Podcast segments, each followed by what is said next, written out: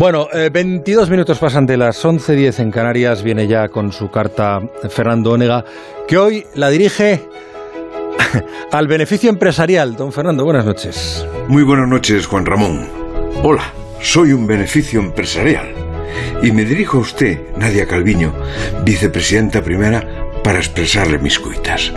Es que lo escuché hace días aquí en La Brújula y ayer después de la reunión con sindicatos y empresarios y esta mañana con Alsina y acudo a usted como al consultorio de Elena Francis. Como beneficio empresarial que soy, debo decirle que me tiene desorientado porque apela a mi moderación.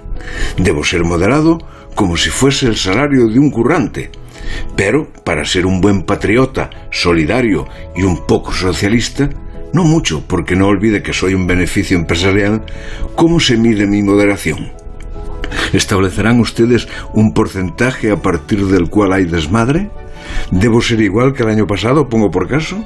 Si subo un poquito más, ¿dejo de ser moderado? ¿Y si subo mucho, qué hago? ¿Me pongo el freno de mano porque el gobierno lo manda? ¿Le digo al empresario que me obtiene, eh, patrón, que te estás pasando? Complejo asunto, señora vicepresidenta. Después están las comparaciones, que siempre son odiosas, pero en estos casos hay que hacerlas. Y hay una que me sale del alma. Hasta ahora, como beneficio empresarial que soy, gozaba de prestigio social. Mi amo, el que me percibe, iba por los desayunos del Rich como un marqués.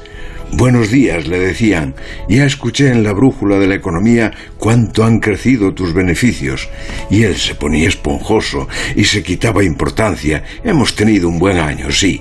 Y yo lamentaba ser invisible, pero me sentía importante. Era un gran beneficio. Ahora ya no sé, señora Calviño. A partir de ahora, si no crezco con moderación, con mucha, mucha moderación, lo mismo soy poco patriota. Lo mismo me tengo que ir a confesar con lo poco que se estila. Padre, me acuso de haber subido más que los salarios. Y qué vergüenza si el cura me pregunta ¿Cuántas veces, hijo? Otra comparación inevitable será con mis colegas.